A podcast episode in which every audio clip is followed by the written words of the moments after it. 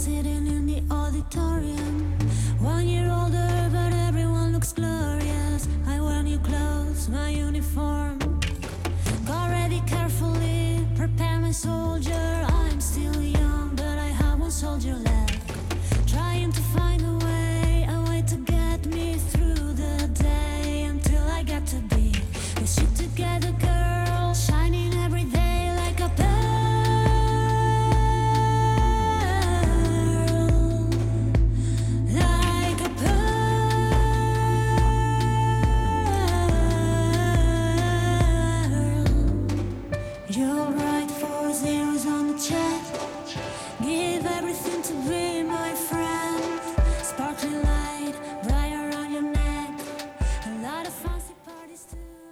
Hay mejor manera de acabar esta mañana en directo en LGN Radio. Ya saben que pueden escucharnos en directo y también ver to- todo nuestro contenido a través de nuestra web lgnmedios.com, que con ella, con Blanca Pereira y lo que es más importante, su proyecto Rumia. ¿Cómo estás, Blanca?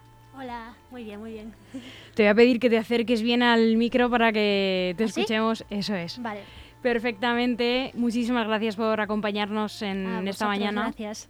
Y para eh, presentar este álbum recién estrenado, recién salido del horno, como quien dice, Forget Me Now. Forget me not, sí. For- perdón, No, no pasa nada, Me no Not, pasa nada. que hago así, un vistazo y, y sí, y ya a estas horas de la mañana eh, me bailan las, las No pasa letras. nada. Perdóname, acaba de salir, eh, si no me equivoco, el día 23, Sí. lo lanzaste y además como a mí me gusta también con su vinilo. Sí, exacto. Una nostálgica. sí, hombre. Bueno, todo vuelve, ¿eh? Yo creo que sí, ahora mismo está en la moda, ¿no? Además, eh, tú eh, resides, si me equivoco en algo, en Berlín, Sí, exacto. aunque eres ciudadana del mundo, porque eh, tú naciste en Galicia, Sí, pero eh, tienes sangre portuguesa Sí. también. Cuéntanos un poco eh, todo esto, todas estas eh, raíces, todas estas influencias, eh, cómo, cómo le vienen a tu música. pues eh, yo nací en Galicia, pero mi madre y mi familia por parte de madre es portuguesa. Entonces, con los 14 años me fui a Portugal.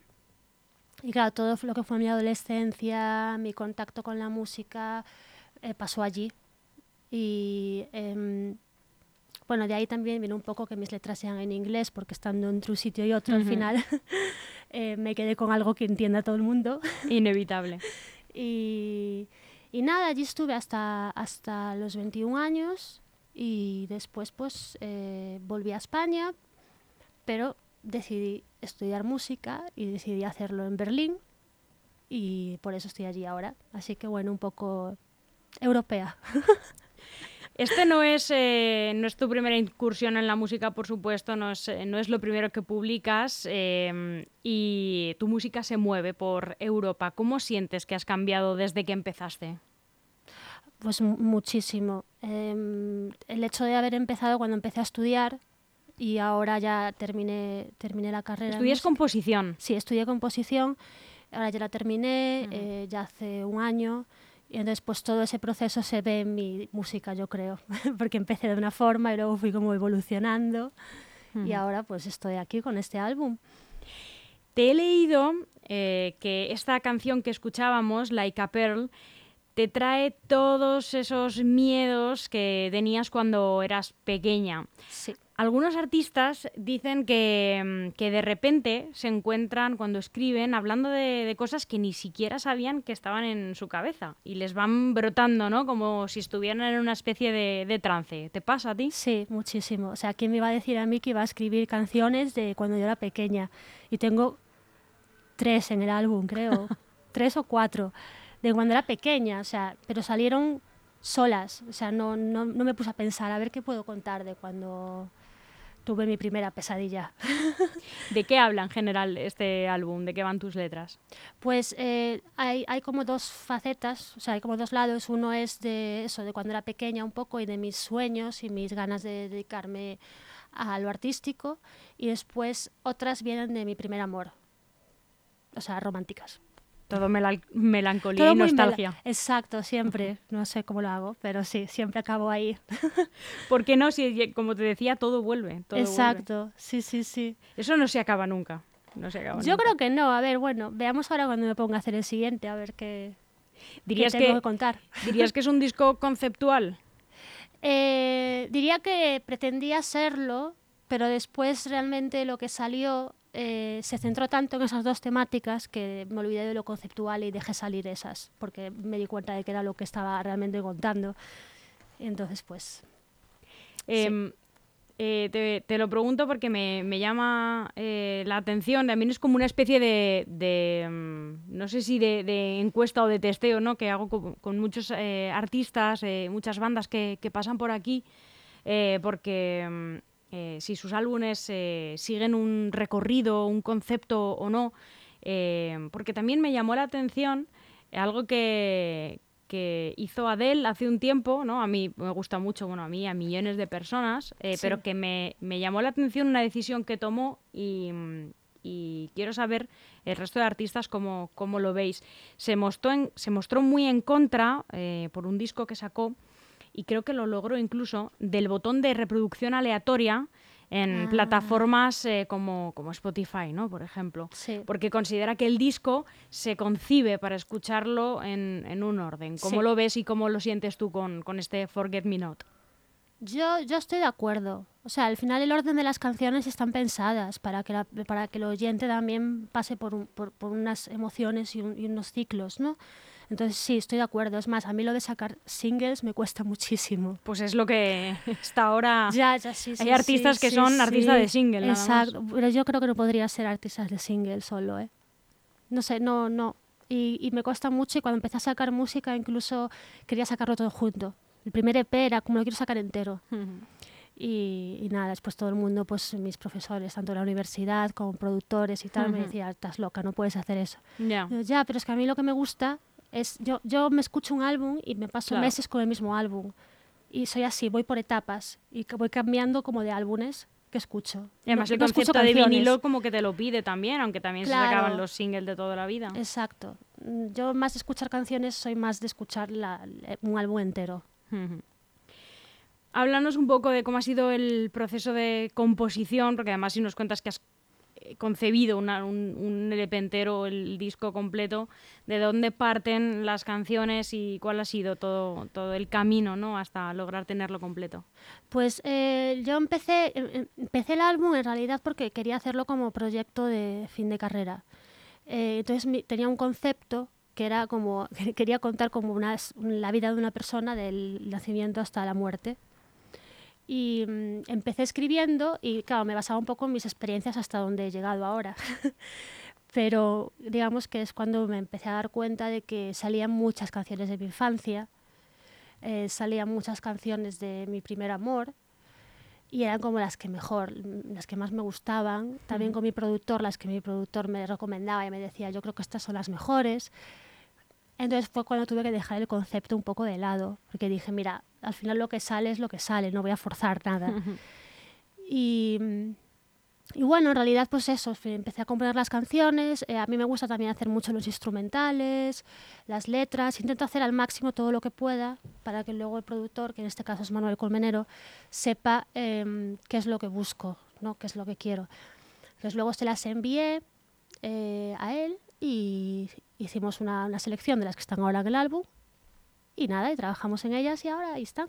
¿Y cómo ha sido ese, ese proceso con, con un productor eh, con nada de prestigio como es Manuel Colmenero? nada, muy bien, muy bien. O sea, yo es que me llevo muy bien con él. Ya los dos primeros EPs que tengo los hice con él. Entonces ya estamos muy acostumbrados a trabajar juntos. ¿Qué crees que, que cuál es su sello que, que le ha aportado a, a lo que tú ya tenías? A ver, yo es que creo que tiene un sonido único, Manuel. El sonido que él consigue crear es único de él. Yo siempre que escucho algo que hace él lo, lo noto. Y después, eh, es que no sé, yo todo lo que es mío lo ha hecho él hasta ahora. Entonces, siempre que me escucho a mí, es como que lo escucho a él también.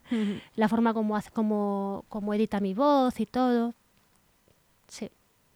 Todos los eh, artistas también que estáis eh, publicando trabajos eh, ahora, es verdad que el 2022 ya está siendo, vamos a decir, más amable que a los artistas que se han lanzado a, pues, bueno, a seguir currando, a seguir lanzando trabajos en 2021.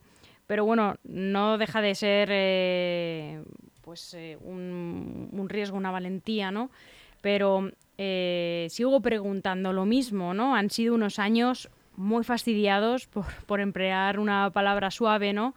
Eh, para todas las personas que os dedicáis a la creatividad eh, y a enseñar vuestro trabajo a un público y al fin último que es llevarlo a un escenario y mostrarlo ante un cuanta más gente mejor, ¿no?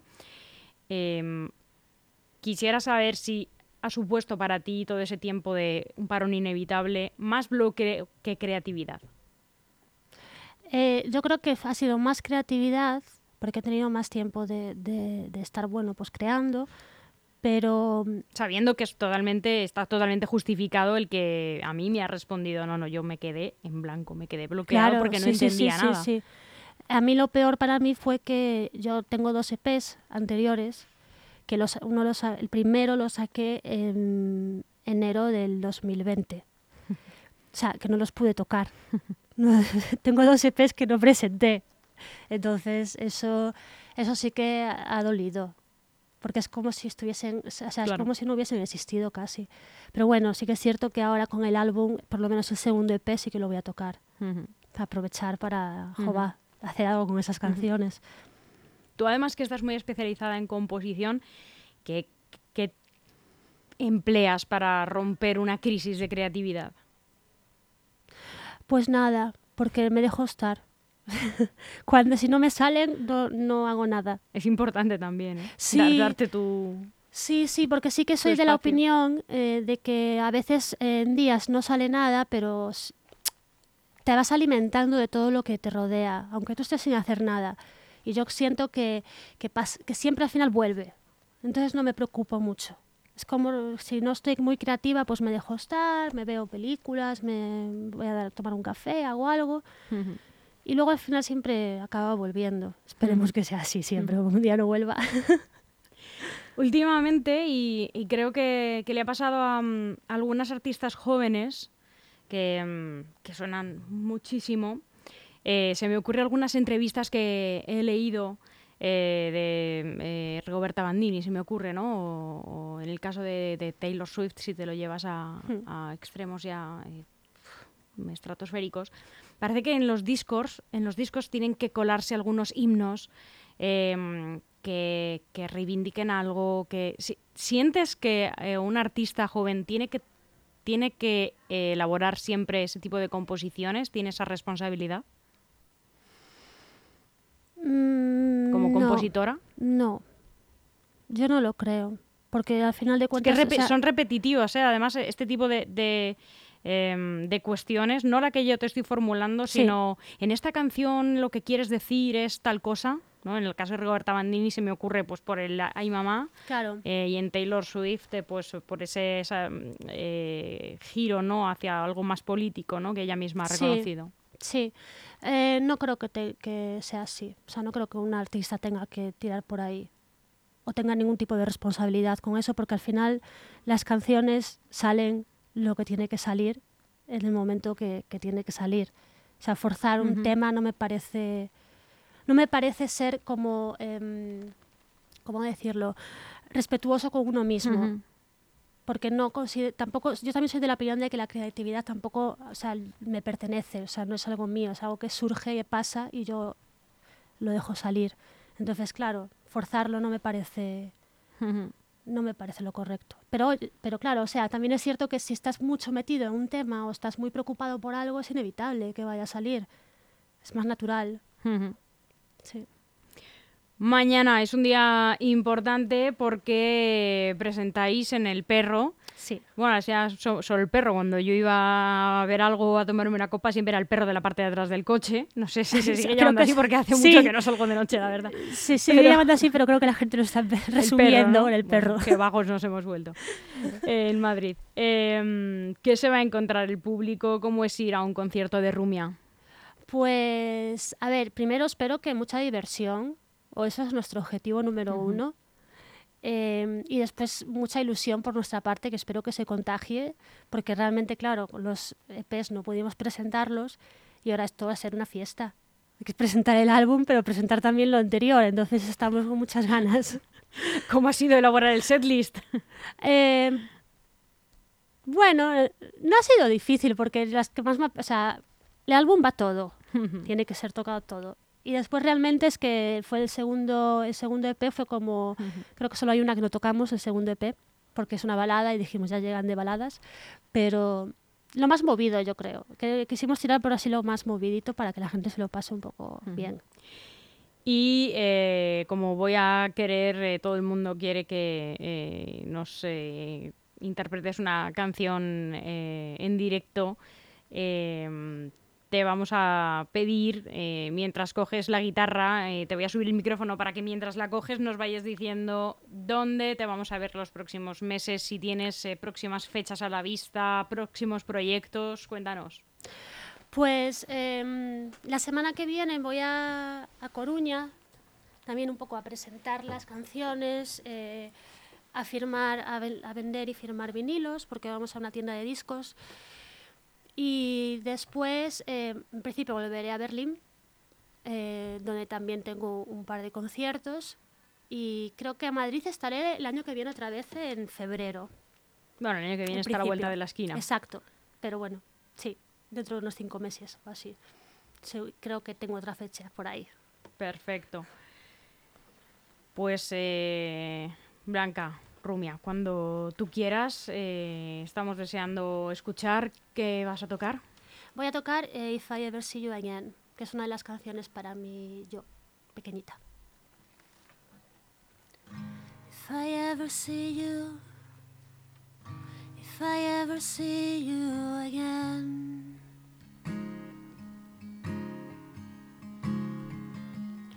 I will grab a pen and write your future down in the palm of your hand. Your name in big capital letters so you understand. that your life is about you and only about you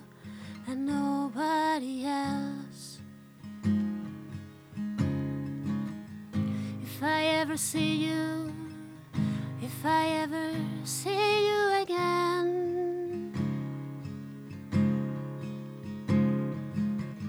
I will let you know your hair looks nice and you're still just a child. Afraid of small spaces and people who don't understand. Sometimes it can be hard to breathe in, even knowing the air is still there.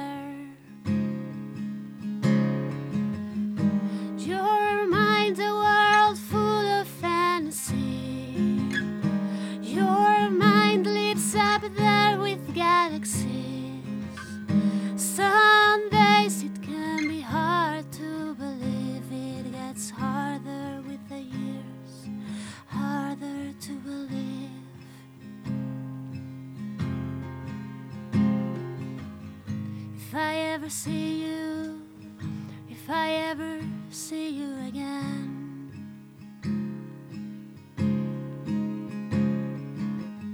I will take you out to the places people all over the world want to go. Big cities which host every evening a musical show.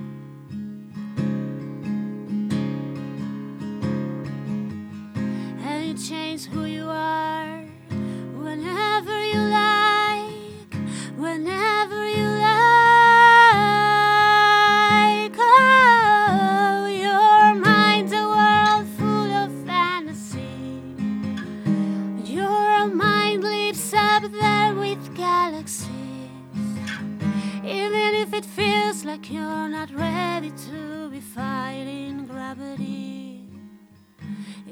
gets harder with the years, harder to believe. But you have everything to win.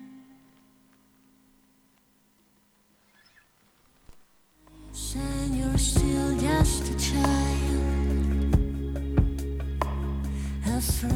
Pues muchísimas gracias, eh, Gracias Blanca. Queremos saber dónde podemos seguir a Rumia para no perdernos nada, los siguientes pasos que vayas a dar, todos los trabajos que publiques en adelante. Pues em, como ahora mismo es necesario en todos los sitios estoy. en eh, Instagram pueden encontrar como I am Rumia y en casi todas las redes sociales es el mismo. Y luego, pues por supuesto, Spotify, iTunes. Eso es lo más importante. Eso es lo más importante, sí. Instagram es una parte fundamental de vuestro trabajo, lo entiendo, a unos os gusta más que a otros, Exacto. pero donde no hay que dejar de entrar es en todas las plataformas donde Sí, estéis sí. sonando, Hasta en fundamentalmente. TikTok, en todos los sitios. Yo eso no lo domino, ¿ves? Eso No. lo reconozco. Bueno, yo Ahí, dominar, coge. dominar tampoco es que lo domine, pero, pero ahí estoy. Qué remedio. Muchísimas gracias eh, por ti. venir a LGN Radio, a esta casa LGN Medios. eh, muchísima suerte. Gracias. Muchas gracias por venir y hasta muy pronto. Hasta pronto. Chao. a musical show.